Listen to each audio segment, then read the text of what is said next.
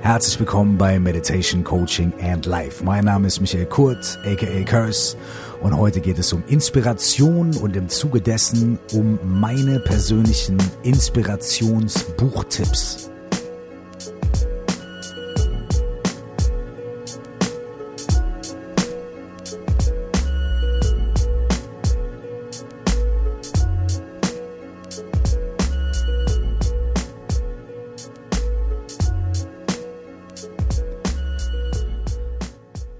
Dass ihr da seid und ich muss zugeben, jede Woche diesen Podcast zu machen, fällt mir manchmal etwas schwer, da ich einen gewissen Anspruch habe.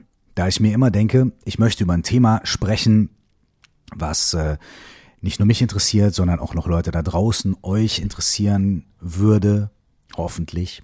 Und ich möchte über dieses Thema nicht nur oberflächlich sprechen, sondern ich möchte jedes Mal irgendwie vielleicht ein paar Gedanken, ein paar Ansätze mit euch teilen, vielleicht auch Lösungsansätze für bestimmte Fragen, für bestimmte Probleme oder vielleicht bestimmte Meditationstechniken oder äh, Tools aus dem systemischen Coaching auch mitliefern, so dass jedes Mal, wenn ihr diesen Podcast gehört habt, dass ihr am Ende auch einen gewissen kleinen Mehrwert habt oder vielleicht ein bisschen was, was ihr euch mitnehmen könnt und zu Hause selber ausprobieren könnt. Und manchmal ist es gar nicht so einfach. Es gibt natürlich wahnsinnig viele Themen ähm, auch viele Fragen und auch viele ähm, Nachfragen, die eingehen. Aber wenn ich dann manchmal davor sitze und denke, okay, jetzt ist es Zeit, einen Podcast zu machen, dann fehlen mir die Ideen und es fehlt mir die Inspiration.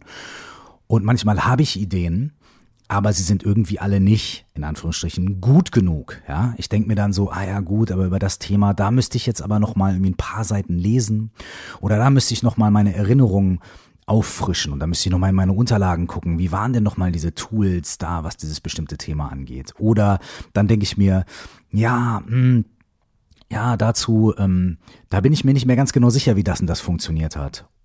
Oder habe ich da schon genug Expertise, um darüber überhaupt zu sprechen? Und so weiter und so fort.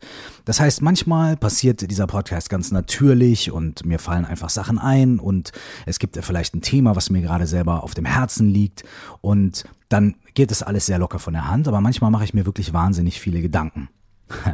Jetzt muss ich mich an dieser Stelle natürlich genau an meinen Podcast von letzter Woche erinnern äh, zum Thema Anfangen, nämlich einfach anzufangen und einfach zu machen und nicht so viele Gedanken zu machen. Und genau das habe ich dann heute, als ich gemerkt habe, ah, ich mache mir schon wieder zu viele Gedanken darüber, welches Thema kann ich angehen und so weiter und so fort, habe ich mir gedacht, okay, ich mache einfach was. Ich fange einfach mit irgendwas an und dann habe ich mir gedacht, ich schlage einfach irgendwie irgendein Buch auf und dann gucke ich mal und dann werde ich schon inspiriert sein. Und da, in dem Moment, in dem ich aufgestanden bin, in meinen Schrank gegangen bin, ein Buch rausgeholt habe, reinguckt habe, in dem Moment, in dem ich angefangen habe zu handeln, anstatt einfach nur zu grübeln und nachzudenken und zu hinterfragen, in dem Moment, in dem ich aufgestanden bin und einfach was gemacht habe, hat sich das Thema des heutigen Podcasts quasi selbst vor mir entfaltet.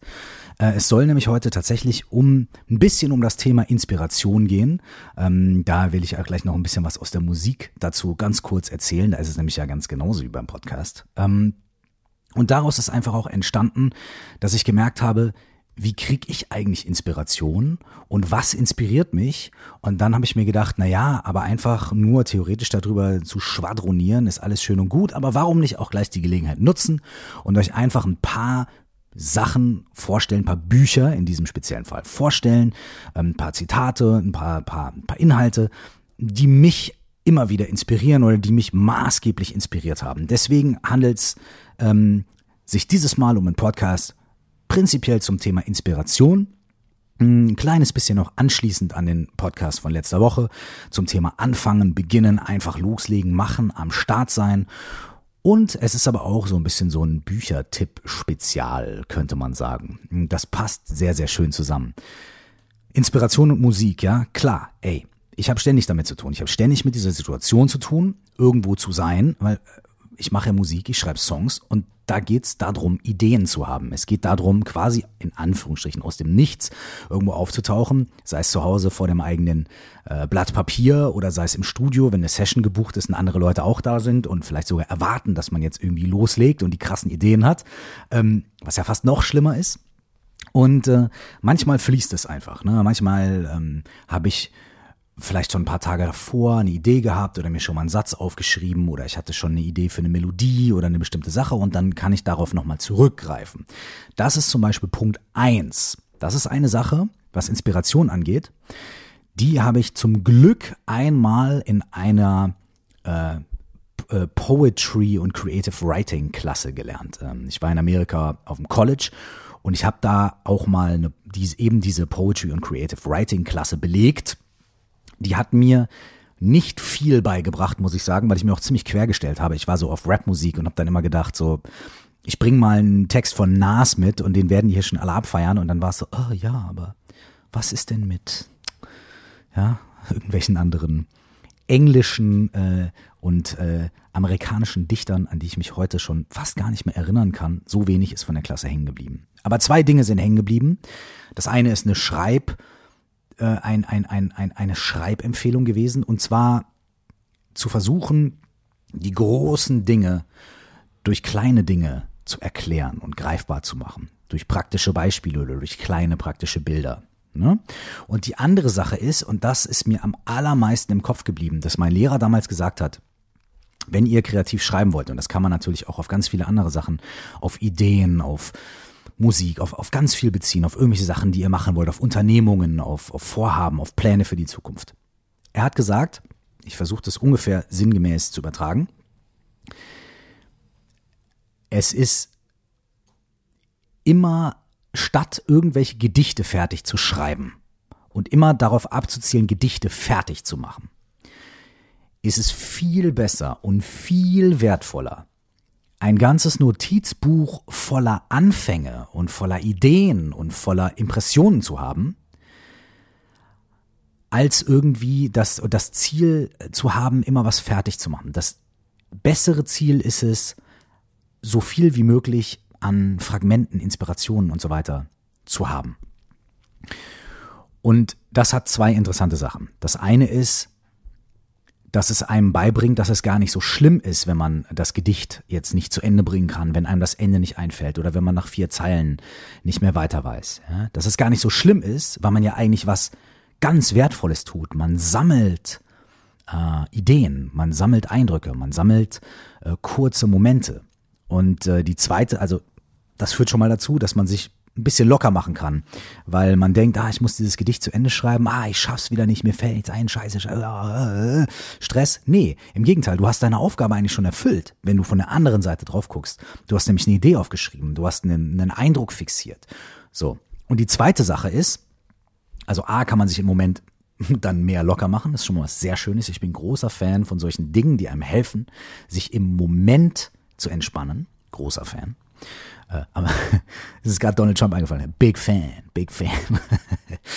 ähm, und die zweite Sache ist, man schafft sich einfach ein, ein sehr großes Lager von Ideen, von Sätzen, von Eindrücken, auf die man immer wieder zurückgreifen kann. Und das ist krass, denn dann geht man nämlich, ich bleibe mal bei dem Beispiel Gedichte schreiben oder eben in meinem Fall bei dem Beispiel Musik, dann geht man ins Studio und man weiß gar nicht, hm, mir fällt nichts ein. Und dann schlägt man dieses Buch auf. Und in diesem Buch sind 20, 30, 15, 50 Fragmente. Hier mal ein paar Zeilen, da mal eine Idee, hier mal ein Bild, hier mal das, da mal das. Und dann hört man vielleicht irgendwie einen Beat oder Musik und dann liest man diese Sachen und irgendwas bleibt vielleicht hängen. Bei irgendwas denkt man, oder liest man jemandem vor, sagt, ey, was hältst du denn von den vier Zeilen? Was hältst du davon? Und auf einmal entsteht was. Das heißt, man ist einfach, selbst wenn man in dem Moment nicht so wahnsinnig inspiriert ist, irgendetwas zu Ende zu bringen, einen ganzen Song von Null zu schaffen oder das ganze Projekt durchzuplanen oder die ganze Reiseroute auf einmal äh, zu machen an dem Abend, an dem man sich das vorgenommen hat. Selbst wenn man das nicht schafft, hat man aber, wenn man immer Stück für Stück macht und sich in so einem Notizbuch oder wie auch immer man das macht, in einem Dropbox-Ordner oder wie auch immer ihr das machen möchtet, sich einfach immer ganz viele Fragmente zusammenlegt, dann hat man in dem Moment, in dem man da sitzt und denkt, okay, jetzt muss was mit Inspiration, jetzt muss was passieren, hat man ein ganz großes Arsenal, auf das man zurückgreifen kann. Man kann sich dann also quasi immer von den vorherigen Momenten der Inspiration bedienen und die dann weiterführen und gucken, was in dem jetzigen Moment irgendwie passt. Diesen Tipp von meinem äh, Lehrer aus dieser Poetry und Creative Writing Klasse. Dieser Tipp alleine, dafür hat sich ein ganzes Semester Langeweile in dieser Klasse derbe gelohnt.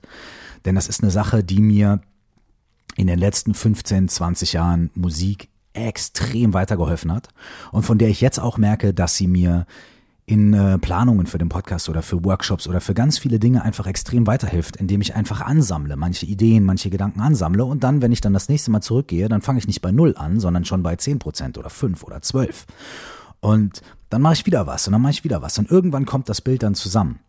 Und ähm, manchmal hat man ja auch Ideen oder manche Dinge, die in dem Moment total ja, banal oder blöd erscheinen. Dass man so denkt, so, ja gut, ey, diese vier Zeilen oder, ne, ich bleib einfach mal weiterhin bei diesem Beispiel, diese vier Zeilen, also das ist jetzt aber super uninspiriert. Ja. Ich habe es jetzt trotzdem aufgeschrieben und wenn ich sie eben nicht in Word aufgeschrieben habe, wo ich sie direkt wieder löschen kann, sondern ich habe sie aufgeschrieben auf ein Blatt Papier oder in meinem Buch, hm, dann mache ich das Ding zu und dann äh, blätter ich irgendwie die nächsten Tage weiter und bla und irgendwann ein paar Wochen später lese ich diese vier Zeilen wieder und denke mir, ey, sag mal, was hat eigentlich mit mir nicht gestimmt vor vier Wochen? Die sind doch richtig cool. Gut, diese eine Formulierung, die kann man vielleicht abändern, aber ansonsten ist diese Idee und das ganze Ding ist doch mega cool. Und darauf kann ich zurückgreifen, wenn ich meine Ideen tracke, wenn ich meine Ideen aufschreibe und ähm, mir für später als Arsenal zur Seite lege. Das ist also so ein kleiner Kreativitäts- oder Inspirationstrick. Es muss nicht immer die große Megaklatsche sein, die da auf einen zurollt. Es kann auch einfach ein kleines Fragment sein und oder zwei Fragmente und äh, so einfach machen, ausprobieren, aufschreiben, schnelles Ergebnis erzielen, Feedback einholen oder an die Seite legen, wieder locker machen, wieder machen und so weiter. Wie gesagt, ich verweise an dieser Stelle auch gerne nochmal auf den Podcast von letzter Woche, der halt auch davon handelt, dass man manchmal einfach anfangen kann und äh, immer wieder von vorne anfangen kann und trotzdem äh, ja, hört euch den Podcast an. Anyways, ähm, das ist diese eine äh, Sache, ähm, die mir wahnsinnig hilft bei Inspiration oder Inspirationsfindung. Und die zweite Sache ist, mal angenommen, ich sitze jetzt irgendwo und ich habe kein Buch, was voll ist mit äh, irgendwelchen Sachen. Ähm, habe ich vergessen oder habe ich nicht dabei oder ich war einfach nachlässig und habe es die letzten Monate nicht gemacht. Ich sitze dann da und äh, muss irgendwie einen Song machen oder habe eine Session oder es muss irgendwas passieren oder man möchte wirklich irgendwie von ganz vorne anfangen oder so. Ähm, und dann muss man in Anführungsstrichen eine Idee aus der Luft greifen. Hm. Und dann kommt die zweite Sache rein und das ist ähm, sich inspirieren lassen von äußeren Dingen von anderen Dingen.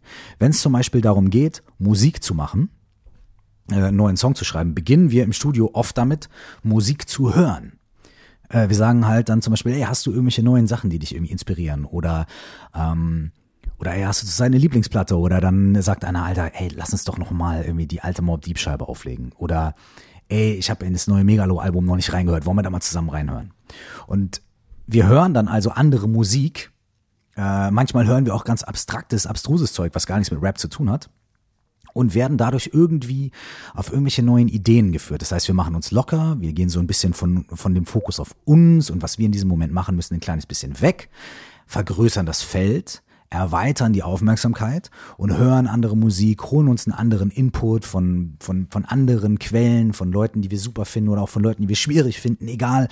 Und irgendwie darauf daraus entstehen dann irgendwelche Reaktionen, irgendwelche Impressionen, irgendwelche Eindrücke und so weiter. Und selbst wenn man den Song ausmacht und sagt irgendwie so, ey, wir müssen was ganz anderes machen. Das bringt mich an einen ganz anderen Punkt. Hör mal diese Akkorde oder ey, da fällt mir total assoziativ folgender Satz ein oder folgendes Bild und so weiter. Es wirkt eigentlich fast immer. Es wirkt fast immer, sich irgendwie von anderen Dingen inspirieren zu lassen. Bei mir ist es zum Beispiel nicht nur musikalisch, sondern zum Beispiel auch äh, andere Formen von Kunst. Absurderweise, wenn mir schreiberisch nichts einfällt, dann bin ich auch schon öfter mal ins Museum gegangen, ja. Meistens ins Museum für moderne Kunst, weil ich mich damit, weil es mich das irgendwie mehr anspricht als, äh, ja, äh, als zum Beispiel ähm, Skulpturen der Antike, sage ich jetzt mal. Äh, nichts gegen Skulpturen der Antike, ja. Ähm, Und dann gehe ich halt hin und dann sehe ich halt zum Beispiel Picasso, ja, als ganz banales Beispiel, sehe ich halt Picasso und dann sehe ich, dass der ganz viele Skizzen irgendwie gemacht hat. Und dann sehe ich, die sind alle kleinformatig, aber die sind krass und es sind nur ein paar Bleistiftstriche ähm, oder Kohlestriche. Und das ist aber trotzdem krass. Und dann hat er irgendwie davon fünf Stück am Tag gemacht. Und dann hat er irgendwie Notizbücher gehabt. Dann kann ich mich erinnern, da war ich mal irgendwo im Museum und habe so einen großen Glas äh, also verglasten, wie nennt man das, überglasten Tisch, könnte man sagen, weiß ich nicht. Also ein, eine Art Tisch, ähm, der mit Glas auch verkleidet war, gesehen, wo lauter Notizbücher drin lagen. Mit Skizzen, mit Schriften und so weiter. Also wirklich zig, ja, 30, 40 und einzelne Zettel und so weiter von einem Künstler. Und mich hat zum Beispiel auch einfach nur inspiriert, dass diese Person so viel aufgeschrieben hat und so viel Output hatte und so. Und dann bin ich richtig neidisch geworden und habe mir gedacht, ey, das will ich auch machen, Mann. Und dann bin ich nach Hause und habe einfach angefangen zu machen, zu machen, zu machen, zu machen, zu machen, zu produzieren, zu produzieren. Und auf einmal sind irgendwelche Sachen dabei rumgekommen. So. Einfach nur, weil ich dadurch, ich war noch nicht mal von den Inhalten inspiriert, sondern ich war von der Art inspiriert. Das heißt, die eigene Inspiration kann auch super schön dadurch entstehen, dass man sich anschaut, was andere Leute gemacht haben.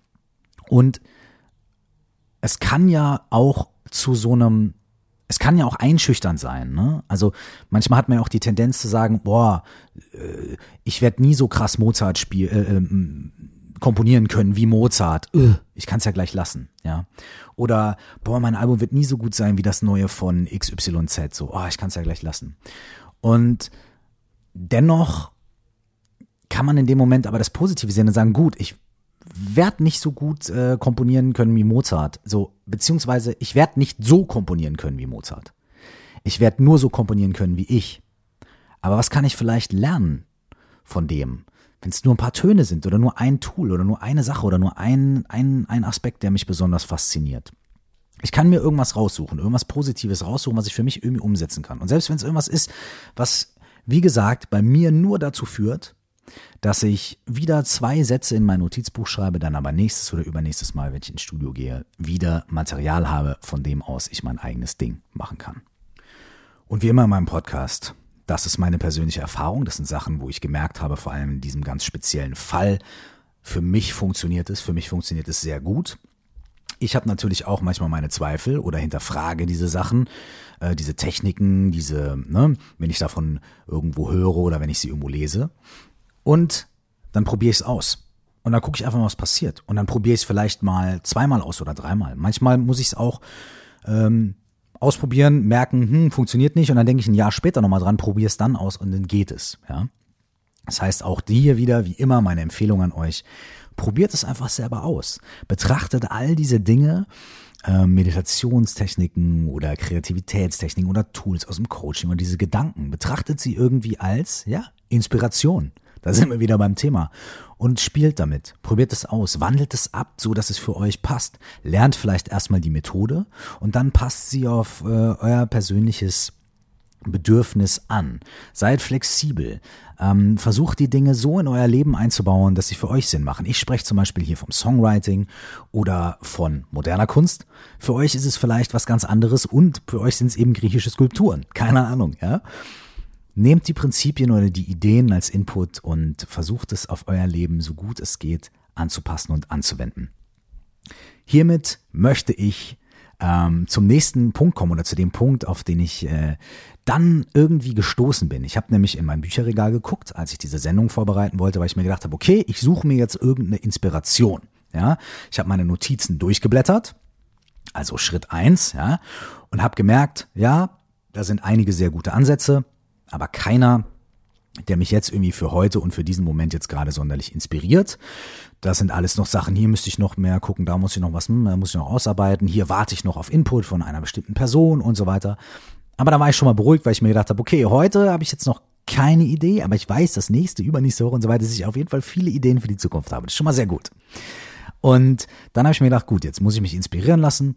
Habe ich ein, zwei Artikel irgendwie gelesen und, und dann ne, im Internet und, und sagte ich, nee, jetzt muss ich vom Screen weg, ich muss aufstehen, ich muss das machen, ich muss mich bewegen, ich gehe jetzt an den Bücherschrank, streck mich, greif da oben mal rein und guck mal und schlag mal Bücher auf und schau mal rein. Und äh, dann habe ich ähm, ein, zwei Bücher gefunden, die ich schon lange nicht mehr gelesen habe, ein, zwei Bücher, die mich äh, in letzter Zeit begleitet haben. Und dann habe ich so ein bisschen durchgeforstet. Und irgendwann habe ich mir gedacht so, ey, genau das ist doch auch die Inspiration, dass man Dinge liest, dass man Dingen begegnet, die einen faszinieren und dass man sie irgendwie auf sein Leben übertragen kann. Also lange Rede, kurzer Sinn, habe ich für heute einfach mal vier Bücher ausgewählt, die mich inspiriert haben auf verschiedene Arten und die ich euch heute gerne einfach nur ganz kurz vorstellen möchte. Ähm, ich kann euch, auch beruhigen, es folgt jetzt am Ende kein Amazon-Link, wo ihr dann über mich irgendwie diese Bücher kaufen könnt, obwohl das vielleicht oh, wäre ja auch ganz cool. Ja, dann hättet ihr es einfach. Ähm, ich gebe euch einfach Titel und Autor durch und dann könnt ihr selber schauen, ob ihr zum Buchladen eures Vertrauens geht oder wie auch immer oder ob ihr einfach sagt, klingt für mich nicht so interessant, lass ich mal sein. Ähm, und Passend zum Thema von eben ist das erste Buch, das ich euch vorstellen möchte, weil es so gut in diese Kreativität und Inspirationssache passt. Ein ganz kleines Büchlein, ähm, was heißt, äh, es trägt den provokanten Titel Steal Like an Artist, also klaue wie ein Künstler. Der Autor ist Austin Kleon ähm, der Untertitel ist äh, 10 Things Nobody Told You About Being Creative, also 10 Dinge, die dir niemand darüber erzählt hat, was es heißt, kreativ zu sein.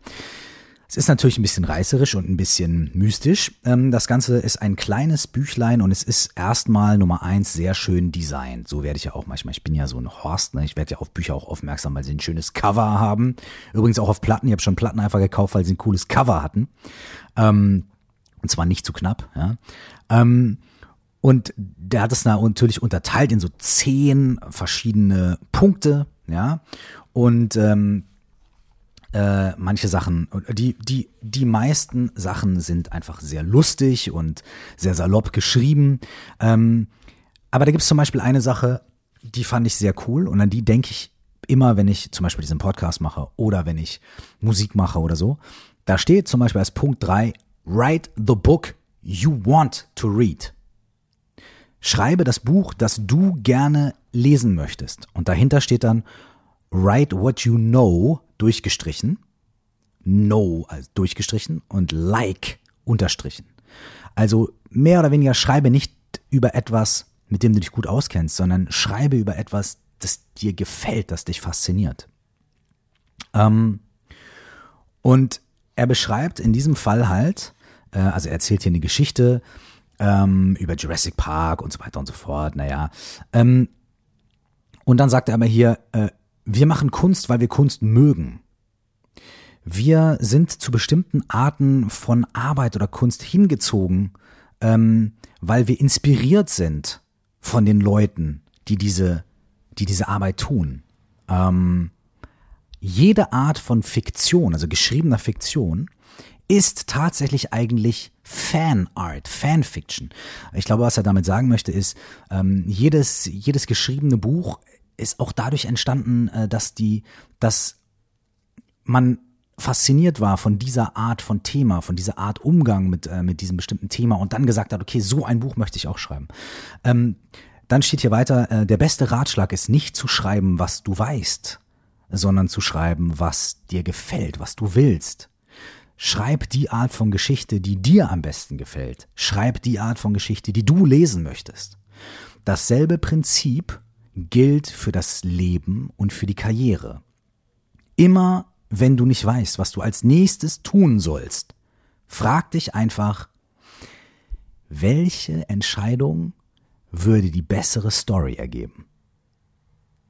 Welche Entscheidungsmöglichkeit, welche Wahl würde für die bessere Geschichte sorgen? Von äh, dieser Art von äh, kleinen Sprüchen ähm, sind noch mehrere da drin. Eine Sache äh, möchte ich hier noch einmal ganz kurz sagen, die kommt nämlich gleich dahinterher. Nummer vier, Use your hands. Untertitel Step away from the screen. Also benutzt deine Hände und beweg dich vom Computerbildschirm weg. Beweg dich von jeder Art von Bildschirm weg.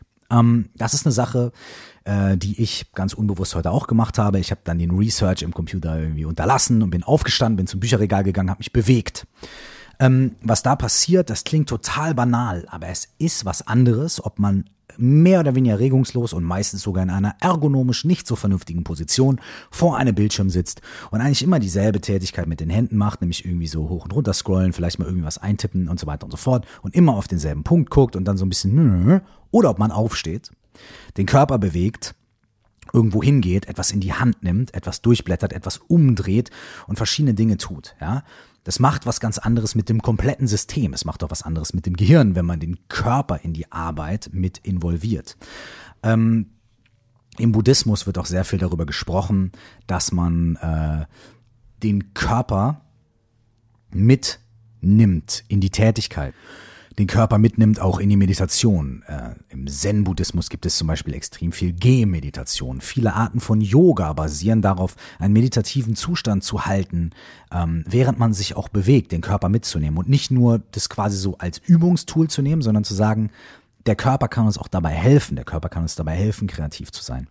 Und ähm, ohne da jetzt mehr drauf eingehen zu wollen, äh, es gibt im eine bestimmte buddhistische Lehre, die auch äh, bestimmte Art, die auch davon handelt, wie man ähm, äh, quasi richtig in Anführungsstrichen oder nährend seine Arbeit vollrichten kann.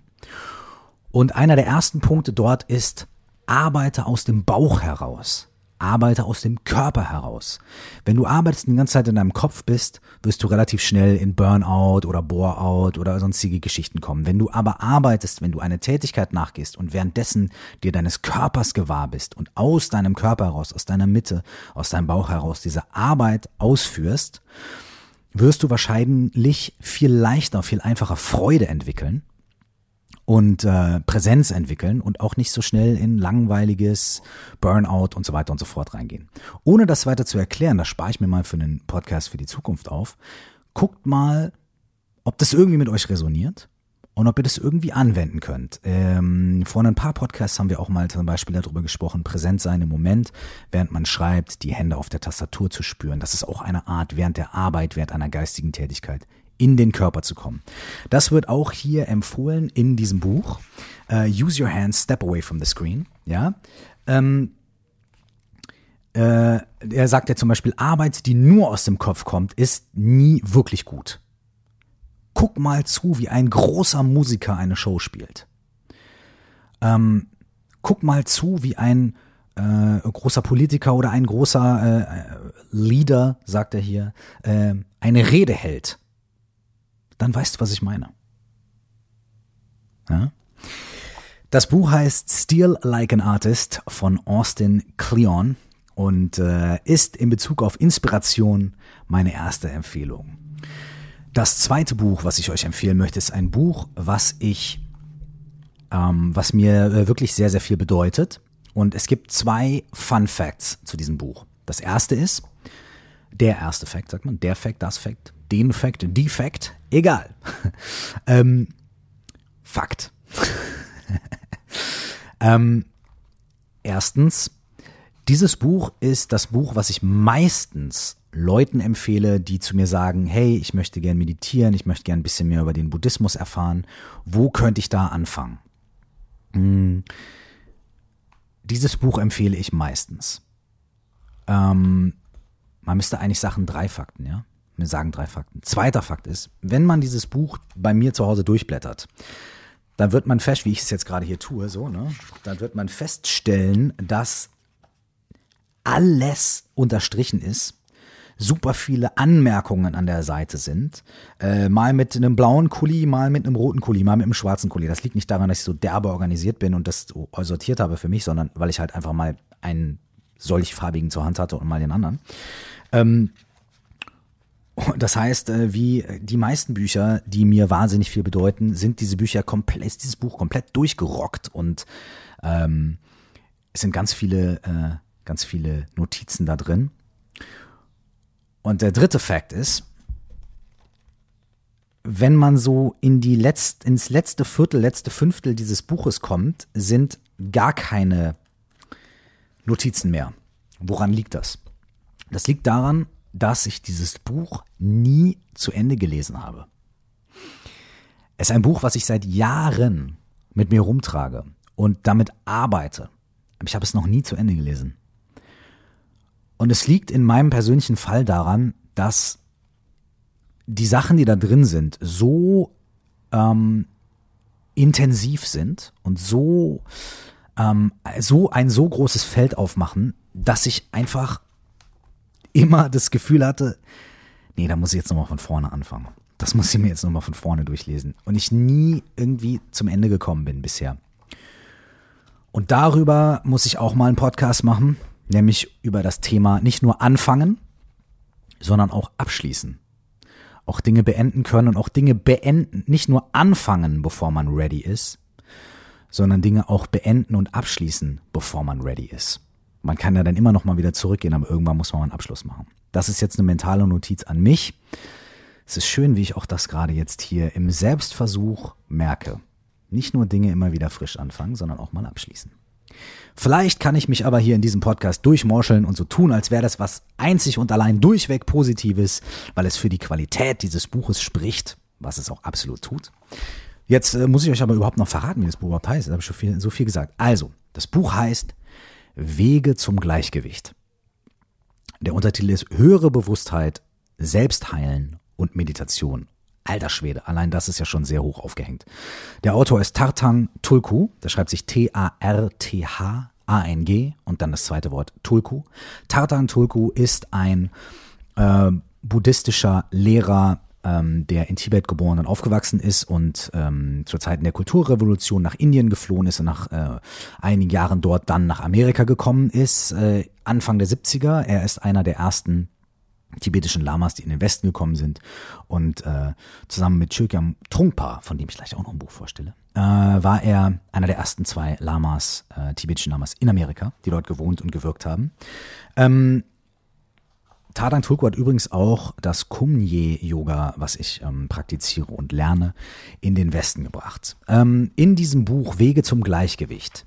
Da geht es gar nicht so sehr um buddhistische Geschichte oder der Buddha hat dies und das gesagt und so wirklich äh, so grundlegende Sachen so wie äh, die vier edlen Wahrheiten oder bla bla bla. Ne? Also so wirklich so grundlegende buddhistische Texte, sondern es geht um verschiedene Themen. Zum Beispiel ähm, ja, viele Themen, die ich hier in dem Podcast auch sehr, sehr, sehr gerne behandle. Zum Beispiel, ähm, der erste Teil heißt sich öffnen. Und der erste, das erste Unterkapitel ist Vergänglichkeit und Unzulänglichkeit. Wow. Der zweite Teil ist direkt ehrliches Beginnen. Mm. Das heißt, ich könnte schon für mehrere Podcasts direkt hier draus ähm, zitieren. Ja. Ähm, Jetzt sind wir schon dadurch, dass ich viel gequasselt habe, ein bisschen von dem letzten Thema abgekommen, aber wenn ich uns nochmal erinnern darf, wir haben vorhin darüber gesprochen, äh, dass der Autor von Steal Like an Artist namens Austin Kleon empfiehlt, die Hände zu benutzen und nicht nur im Geist zu sein und nicht nur im Kopf zu sein, sondern in den Körper zu gehen. Und hier möchte ich ein Stück ähm, aus Tatang Tulkus Buch Wege zum Gleichgewicht zitieren und ähm, da sind auch gleich mehrere Übungen drin. Eins, zwei, drei, vier. Es sind schon drei, vier verschiedene Übungen. Das heißt, wenn ihr möchtet, hört euch das hier nochmal an. Und dann könnt ihr das auch praktizieren. Wenn ihr das praktiziert, könnt ihr das auf eine meditative Art vielleicht praktizieren. Ihr könnt euch hinsetzen, eine gute Haltung einnehmen und vielleicht diese einzelnen Punkte, von denen Tatang Tulku spricht, praktizieren um ganz konkret aus dem Kopf in den Körper zu kommen und dann den Kopf und den Körper, die Gedanken und die Empfindungen des Körpers miteinander zu verbinden und in eine neue, ganzheitlichere Form des Erlebens zu kommen. Hoch aufgehängt, aber ey, funktioniert und hier ist Tatang Tulku. Und wenn ihr denkt, hm, Meditation, Meditationshaltung, das Schöne ist, ich gehe dann gleich zum nächsten Buch und da beschreibt Chögyang Trungpa auf eine wundervolle Art und Weise ganz basic ähm, wie man eine gute Haltung beim Meditieren einnimmt, körperlich und geistig. Aber jetzt sind wir erstmal bei Tatang Tulku. Aus dem Buch Wege zum Gleichgewicht. Ähm, aus dem Kapitel mit der Überschrift Entspannung, jawohl, sehr gut. Aus der äh, quasi Unterüberschrift Heilung durch positive Energie. Unser Körper und Geist wirken ständig aufeinander ein. Fast alles, was im Geist erscheint kommt durch die Sinne herein. Und fast alle unsere Empfindungen werden, auch wenn sie körperlich erfahren werden, geistig interpretiert. Wenn dieses Zusammenspiel von Körper und Geist nicht ausgeglichen ist und Gefühle nicht reibungslos durch den Körper fließen, bauen sich Verspannungen auf, die wiederum negative Emotionen entstehen lassen. Dies kann psychische und körperliche Krankheiten verursachen. Hier sind wir schon mal wieder als kleine ja, Notiz des Vorlesenden. Ähm, was er hier beschreibt, ist das Zusammenspiel von dem, wie Dinge durch den Körper aufgenommen werden, was im Geist damit passiert und wo Blockaden entstehen können. Jetzt wieder Tatang Tulku. Um Gesundheit und Ausgeglichenheit zu entwickeln und zu erhalten, ist es wichtig, Körper und Geist als ganzheitliches System zu behandeln. Um das zu erreichen, ist es hilfreich, ihre Wechselbeziehung sorgfältig zu beobachten und zu lernen, wie sie wirkt. Der Geist steht mit den Sinnen in Beziehung. Diese sind mit dem Körper verbunden, welcher wiederum die Verbindung zur Welt herstellt. Eins leitet in das andere über, jedes hat seine eigenen Muster und zusammen wirken sie in schneller Abfolge nach außen und aufeinander. Außerdem läuft jeder dieser Prozesse über bestimmte Kanäle ab. Wenn die Sinne dem Geist Informationen vermitteln, beginnt der Geist Entscheidungen zu treffen, Beurteilungen, äh, Entscheidungen zu treffen, die Beurteilungen, Begriffe und Dualitäten mit einschließen, was dann Getrenntheit und Konflikte schafft. Ist dieser Prozess erstmal in Bewegung gesetzt, kommt es automatisch zu Konflikten. Konflikten im Geist selbst, zwischen Körper und Geist, zwischen den Sinnen und dem Geist. Konflikte, die sich zuerst innerlich auswirken, schließlich aber nach außen getragen werden. Bestimmte Gefühle werden in einer Körperzone stärker wahrgenommen als in einer anderen und variieren in ihrer Intensität.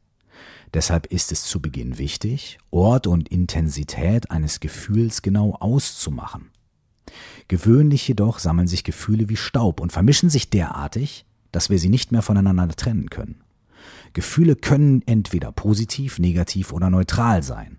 Manchmal entstehen sie ohne jeden ersichtlichen vernünftigen Grund.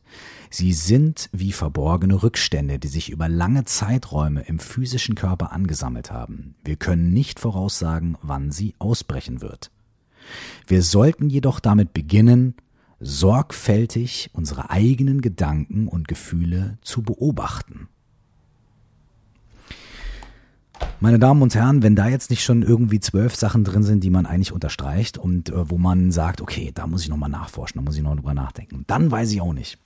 Wege zum Gleichgewicht heißt dieses Buch und Tatang Tulku beschreibt hier auch ganz konkret, zum Beispiel ein paar Seiten davor geht es um ganz konkrete Übungen, ähm, zum Beispiel, wenn wir unsere geistige Bewusstheit oder unsere, unser Bewusstsein äh, Entschuldigung, wenn unsere geistige Bewusstheit oder unser Bewusstsein schwach und zerstreut ist, wenn wir vor uns hin träumen, uns verloren fühlen, Punkt, Punkt, Punkt, können wir uns auf den Scheitelpunkt oder den Kopf zwischen den Augen konzentrieren und so weiter. Also Tadang Tulku gibt auch ganz konkrete ähm, Dinge. Hier geht es jetzt um Entspannung und die wahre Entspannung von Körper und Geist. Ähm, es gibt aber auch noch andere Artikel, äh, Artikel, Kapitel, die solche schönen Namen äh, tragen wie Meditation entfalten, Gedanken beobachten, Angst umwandeln oder inneres Vertrauen gewinnen. Also er widmet sich vielen Aspekten von Meditation und von dem Zusammenspiel von Körper und Geist. Tatang Tulku ist der Autor, ein tibetischer Lama, der in Kalifornien lebt. Das Buch heißt Wege zum Gleichgewicht und es ist wirklich eine Schatzkiste voller wunderschöner Inspirationen und äh, sehr, sehr, sehr guter praktischer Übungen. Okay, das nächste Buch, was ich euch empfehlen möchte, ist das Buch Shambhala, The Sacred Path of the Warrior von Chögyam Trungpa, der ebenfalls einer der ersten Lamas gewesen ist, der in den Westen gekommen ist, äh, in den 60ern und der dann nach Amerika gegangen ist und dort die Shambhala-Tradition des Buddhismus äh, begründet hat. Ähm, dieses Buch, The Sacred Path of the Warrior, ich weiß gar nicht, wie es auf Deutsch heißt, ähm, äh, weil ich nämlich geguckt habe, ob ich es auf Deutsch noch kriege und es gibt es anscheinend zurzeit nicht auf Deutsch. Ich habe halt in verschiedenen Portalen geguckt, das scheint es zurzeit nicht zu geben. Äh, ihr könnt ja mal nachschauen, vielleicht findet ihr es und dann könnt ihr mir mal einen kleinen Hinweis darauf geben. Ähm, deswegen ähm, werde ich das jetzt hier mal so ein kleines bisschen, wie ich es eben auch bei Steal Like an Artist gemacht habe, äh, spontan ins Deutsche übersetzen. Ich hoffe, ihr vergebt mir da irgendwelche Äs und Ös und stockenden Formulierungen. Ich gebe mein Bestes. Wo wir auch dann wieder beim nächsten Thema wären. das fließt alles so schön ineinander über, ohne dass ich mir das vorher vorgenommen habe. Wonderful. Mm. Wir sprechen ja hier auch im Podcast öfter über Meditation und darüber, wie man meditieren kann, wie man sitzen kann, wie man äh, äh eine gute Meditationshaltung einnehmen kann, so dass man sowohl körperlich ohne große Schmerzen oder große äh, Discomfort, wie nennt man das, also Un Unannehmlichkeiten setzen kann, aber auch, dass man so eine bestimmte Aufmerksamkeit entwickeln kann. Ähm, Chögyam Trungpa beschreibt es in diesem Buch wunderschön. Ähm, und zwar sagt er hier, ähm, unser Leben ist eine endlose Reise. Unser Leben ist wie ein großer Highway, der sich unendlich erstreckt in weite Distanz. Die Praxis der Meditation gibt uns ein Vehikel, mit dem wir auf dieser Straße reisen können. Unsere Reise beinhaltet konstante Hochs und Tiefs, Hoffnungen und Ängste, aber es ist eine gute Reise. Die Praxis der Meditation erlaubt uns, all die Texturen dieser Straße, dieser Reise wahrzunehmen und zu erleben. Und das ist das, worum es auf dieser Reise überhaupt geht. Durch die Praxis der Meditation beginnen wir herauszufinden, dass in uns drin keine grundlegend, keine grundlegende, keine grundlegende Beschwerde oder wie man im Rap sagt, kein grundlegendes Beef mit irgendjemand oder irgendwas existiert. Das ist ein krasser Satz. Durch den Praxis der Meditation können wir beginnen herauszufinden, dass tief in uns drin tatsächlich keine Beschwerde, kein Stress, kein Beef mit irgendwas oder irgendjemandem wirklich existiert. Ein krasser Satz. Meditationspraxis beginnt damit, dass wir uns hinsetzen und unsere Position mit gekreuzten Beinen auf dem Boden einnehmen. Er sagt also ganz spezifisch, wir setzen uns und wir setzen uns mit gekreuzten Beinen auf den Grund, auf den Boden. Du beginnst zu fühlen, dass dabei, dass du einfach nur in diesem Moment da bist, dein Leben gut zu managen wird und sogar wundervoll wird. Du erkennst, dass du wie ein König oder eine Königin einfach so da sitzen kannst auf einem Thron, dass du das kannst, dass du das in dir hast. Diese Situation kann dir zeigen, dass eine große Art von Würde dadurch entstehen kann, dass man einfach still präsent und simpel, einfach da sein kann. In der Praxis der Meditation ist eine aufrechte Haltung sehr wichtig. Einen aufrechten Rücken zu haben, ist keine artifizielle, keine künstliche Position, die man künstlich einnehmen muss. Es ist dem menschlichen Körper natürlich gegeben, einen aufrechten Rücken zu haben wenn du vorgebeugt bist, wenn du in dich zusammengefallen bist, das ist unnatürlich und ungewöhnlich. Du kannst nicht richtig atmen, wenn du in dich zusammensackst. Und in dich zusammensacken sacken ist auch ein Zeichen davon, dass du dich deinen Neurosen ergibst. Also, wenn du gerade sitzt, dann gibst du bekannt, gibst du dir selbst bekannt und dem Rest der Welt bekannt, dass du bereit bist, ein Krieger zu sein, voll und ganz wirklich ein Mensch, ein menschliches Wesen. Auch hier wieder eine sehr, sehr viel drin. Und das war jetzt nur ja, eine Dreiviertelseite. Sehr viel drin. Und vor allem auch sehr schöne und interessante Überlegungen ähm, dazu, wie viel wir durch unsere Körperhaltung ähm, beim Meditieren und auch sonst ausdrücken können und uns selbst und der Welt kommunizieren können. Das Buch heißt Shambhala, The Sacred Path of the Warrior und ist von Chogyam Trungpa. Und als allerletztes möchte ich noch ein Buch vorlesen, was bei mir, äh, übrigens wie all diese drei vorher genannten Bücher auch, ähm, unter die Kategorie zerfleddert, zigmal gelesen und komplett voll gekritzelt fällt. Das tun all diese Bücher. Ja. Ähm, und zwar ist das das Buch Die vier Versprechen von Don Miguel Ruiz. Ähm, von diesem Buch haben viele von euch vielleicht schon mal gehört. Es ist eine Zeit lang ähm, sehr beliebt gewesen. Äh, es ist geschrieben von einem südamerikanischen Schamanen, äh, der erzählt, dass es in seiner schamanistischen Tradition vier Grundsätze gibt, vier Versprechen, die man sich selber gibt. Und wenn man anhand derer lebt, dann ähm, ergibt sich alles andere von allein. Das klingt jetzt erstmal sehr schön, aber natürlich sind diese ähm, Versprechen, ähm, die man sich selber gibt, äh, sehr komplex und äh, also sehr einfach, gleichzeitig aber auch sehr komplex und äh, beinhalten viele verschiedene Aspekte. Ich nenne einfach mal, Verzeihung, die vier Versprechen. Äh, das erste Versprechen ist, wählen Sie Ihre Worte mit Bedacht und seien Sie untadelig mit Ihrem Wort. Er erklärt dann sehr viel darüber, was das bedeutet. Das ist sehr, sehr, sehr interessant. Das zweite Versprechen ist, nehmen Sie nichts persönlich. Oh, auch da, große Nummer. Er erklärt es aber auch sehr schön. Das vierte Versprechen ist, das dritte Versprechen, ziehen Sie keine voreiligen Schlüsse. Und das vierte Versprechen, tun Sie immer Ihr Bestmögliches.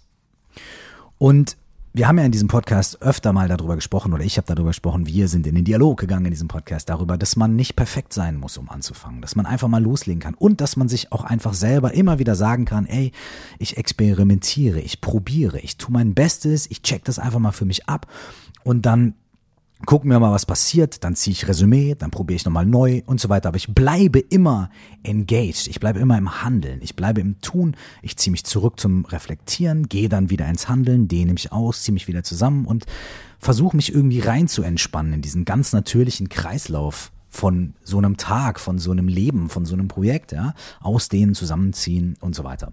Und das Bestmögliche tun, ähm, das ist etwas, äh, Wunderschönes, ähm, was mir dort auch begegnet ist und dieses Gefühl davon, wenn man sein Bestmögliches tut, dann kann man eigentlich auch immer irgendwie mit sich selbst halbwegs zufrieden und am Start sein.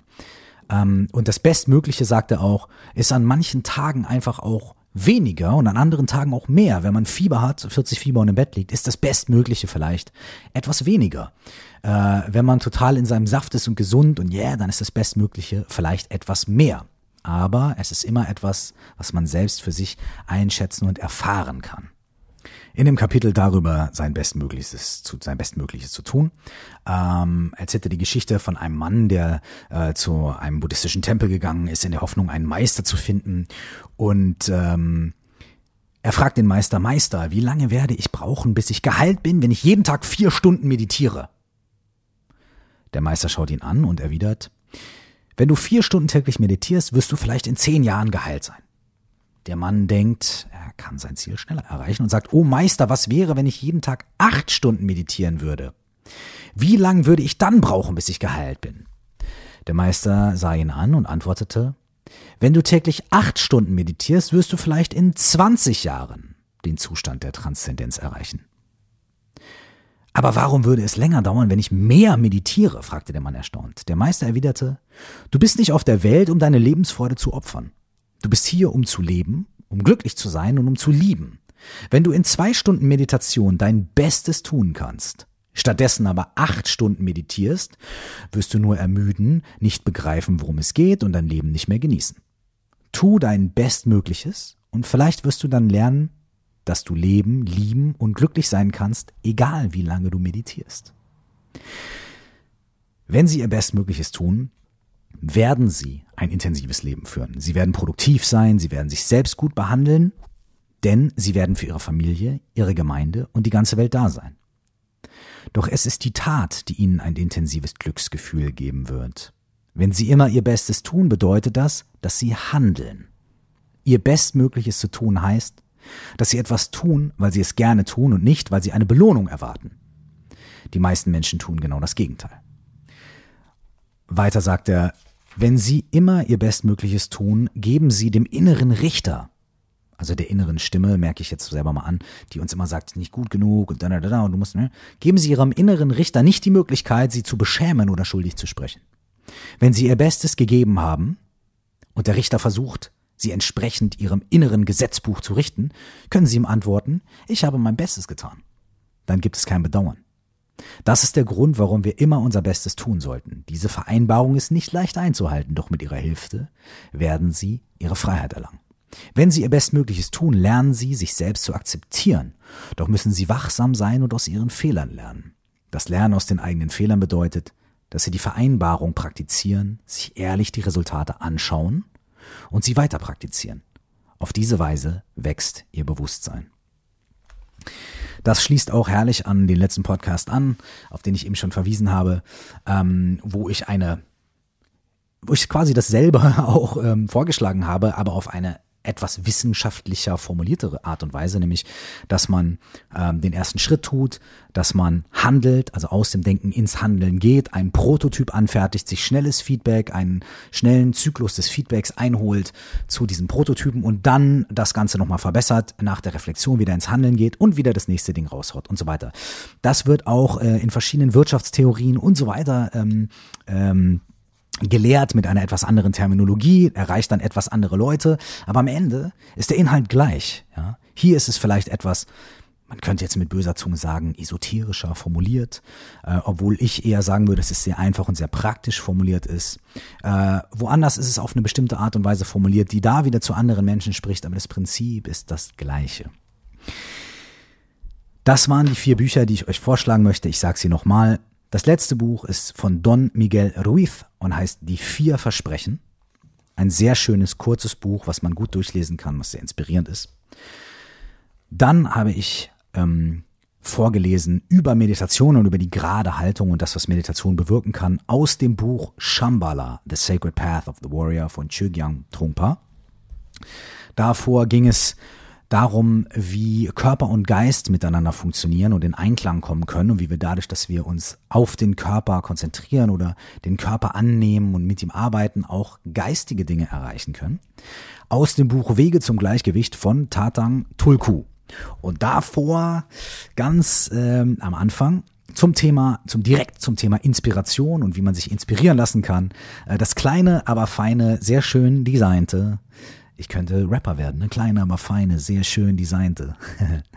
Buch Steal Like an Artist von Austin Kleon. Meine Damen und Herren, das war lang genug. Das war's von mir. Jetzt können die anderen reden, wie es so schön heißt, in einem Rap-Song von so einem komischen Typen aus Minden. Ähm, ich hoffe, ihr konntet euch auch hier wieder ein kleines bisschen was mitnehmen. Ähm, und Punkt. Ich verbleibe mit den allerbesten Wünschen für euch, für euren heutigen Tag, für eure Woche. Wir hören uns nächste Woche wieder. Mein Name ist Michael Kurt, aka Curse. Wenn ihr mir Feedback geben möchtet, macht es sehr gerne über coaching at curse.de. Auf meiner Website www.curse.de und auf meiner Facebook-Seite erfahrt ihr von neuen Terminen, sowohl für die Mucke als auch für Meditation, Coaching und Live-Termine zu Workshops, Seminaren und so weiter und so fort. Ich bedanke mich, dass ihr am Start seid und wir hören uns ganz, ganz bald. Bis dahin nur das aller, allerbeste. Ciao.